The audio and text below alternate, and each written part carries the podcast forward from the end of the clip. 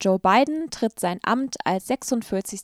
Präsident der Vereinigten Staaten an. Und das nach US-Wahlen, die vor allem wegen seines Herausforderers Trump für viel Aufsehen sorgten.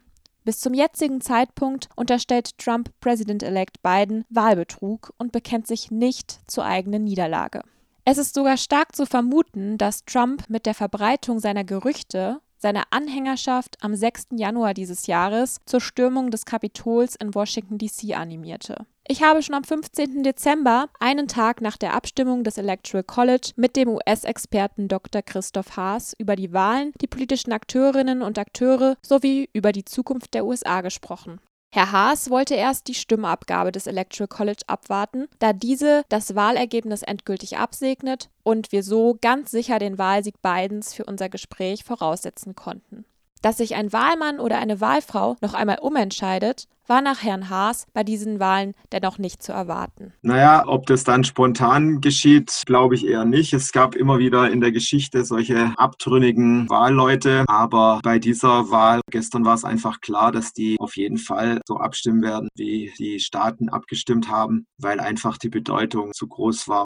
Bedeutend für Bidens zukünftige Präsidentschaft sind weiter die Stichwahlen für den Bundesstaat Georgia, da sich dabei entscheidet, ob das demokratische oder das republikanische Lager die Mehrheit im Senat erlangt.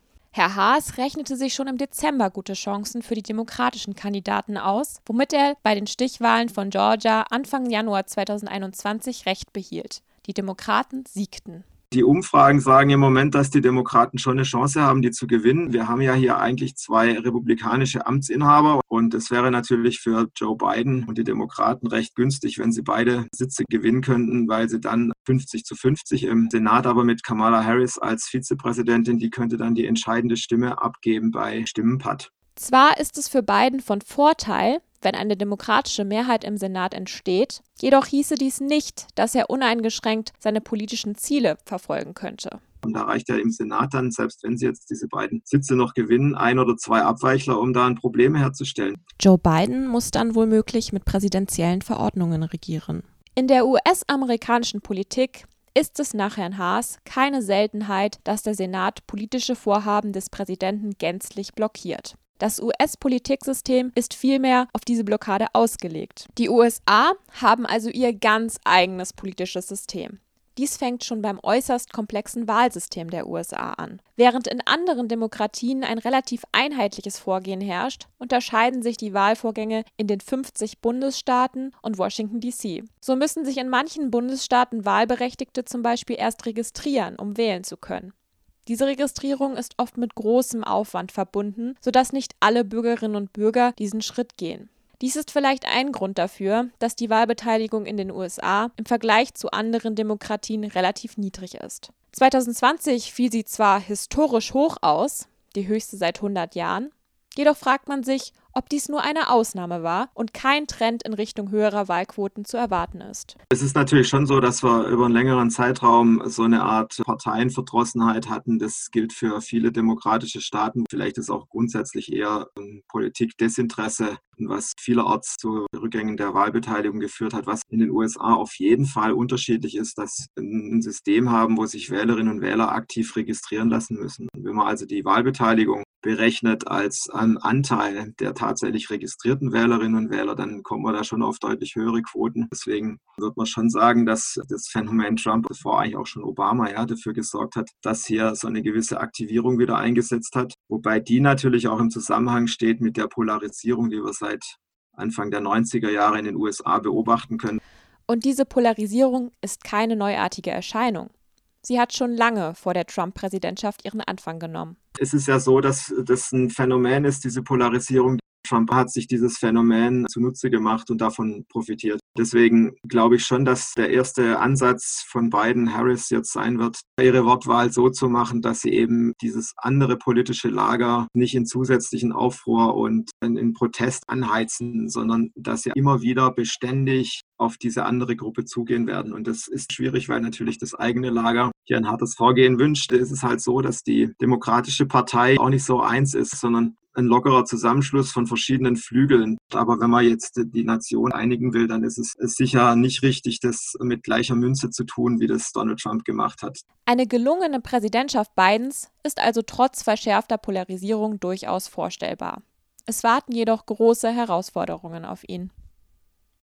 Es ist offensichtlich ausgeschlossen, dass Trump Biden das Amt streitig machen könnte. Nach den gescheiterten Klagen wird auch ihm diese Einsicht irgendwann bestimmt mal kommen. Es steht die große Frage im Raum, warum Trump diese Strategie überhaupt verfolgt. Ich glaube, das ist vor allen Dingen seinem Ego geschuldet. Er ist einfach jemand, der überhaupt nicht verlieren kann und dass er im Grunde die Republikanische Partei in Haftung genommen hat. Er will langfristig versuchen, die Republikanische Partei weiterhin zu steuern. Aber letztlich ist es so, dass er dadurch seine eigenen Wählerschichten mobilisiert und dadurch versucht, seinen Einfluss auch über die Wahl hinaus geltend zu machen. Nun wird aber erst einmal die neue Regierung unter Biden die Politik im Land bestimmen. Das große Ziel der Biden-Harris-Regierung ist es, die stark gespaltene US-Gesellschaft wieder zu einen. Für die Einigung der US-Gesellschaft ist es von Vorteil, dass Biden ein moderater Kandidat ist und vermutlich gemäßigter als Trump agieren wird.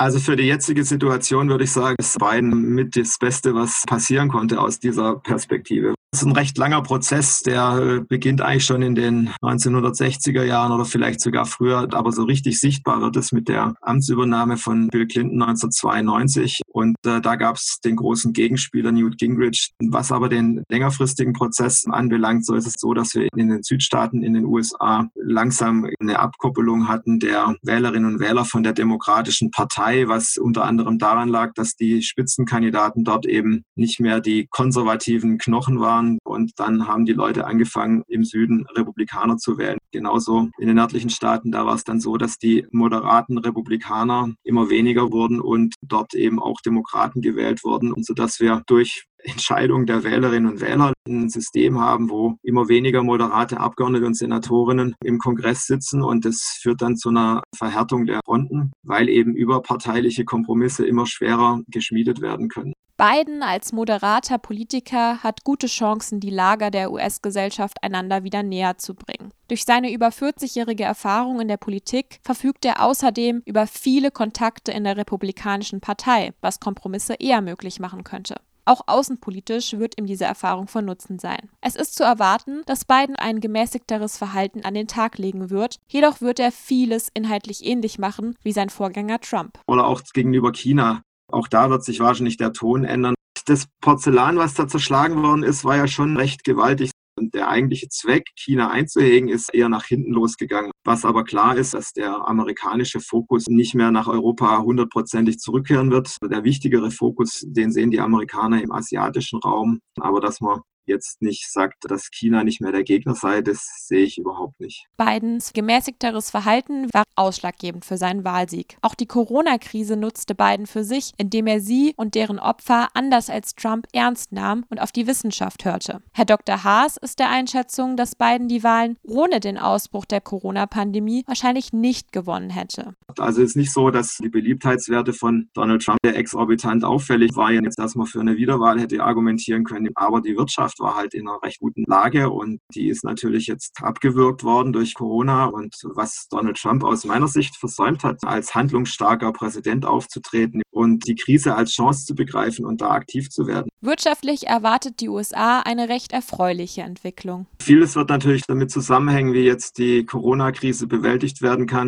Aber die amerikanische Wirtschaft ist da in der Lage, sich recht schnell zu erholen. Und auf der anderen Seite hängt es natürlich auch immer von der Weltkonjunktur ab. Das heißt, da ist das Problem für Biden jetzt eher darin zu sehen, dass man andere Fragen angehen muss. Joe Biden hat jetzt ja auch angekündigt, dass er hier insbesondere die Reichen wieder stärker belasten will. Das wird schwierig genug sein. Dann gibt es einige Dinge, die gemacht werden müssen, insbesondere im Blick auf Klima- und Umweltschutz und das alles wieder in Gang zu bringen. Aber da liegt auch eben das große Potenzial, dass man gerade in solchen erneuerbaren Energien ganz gut aufgestellt ist. Wenn diese Pandemie einigermaßen wieder in Grenzen ist, dann gibt es genügend Wachstumspotenzial, um eine erfolgreiche Präsidentschaft haben zu können.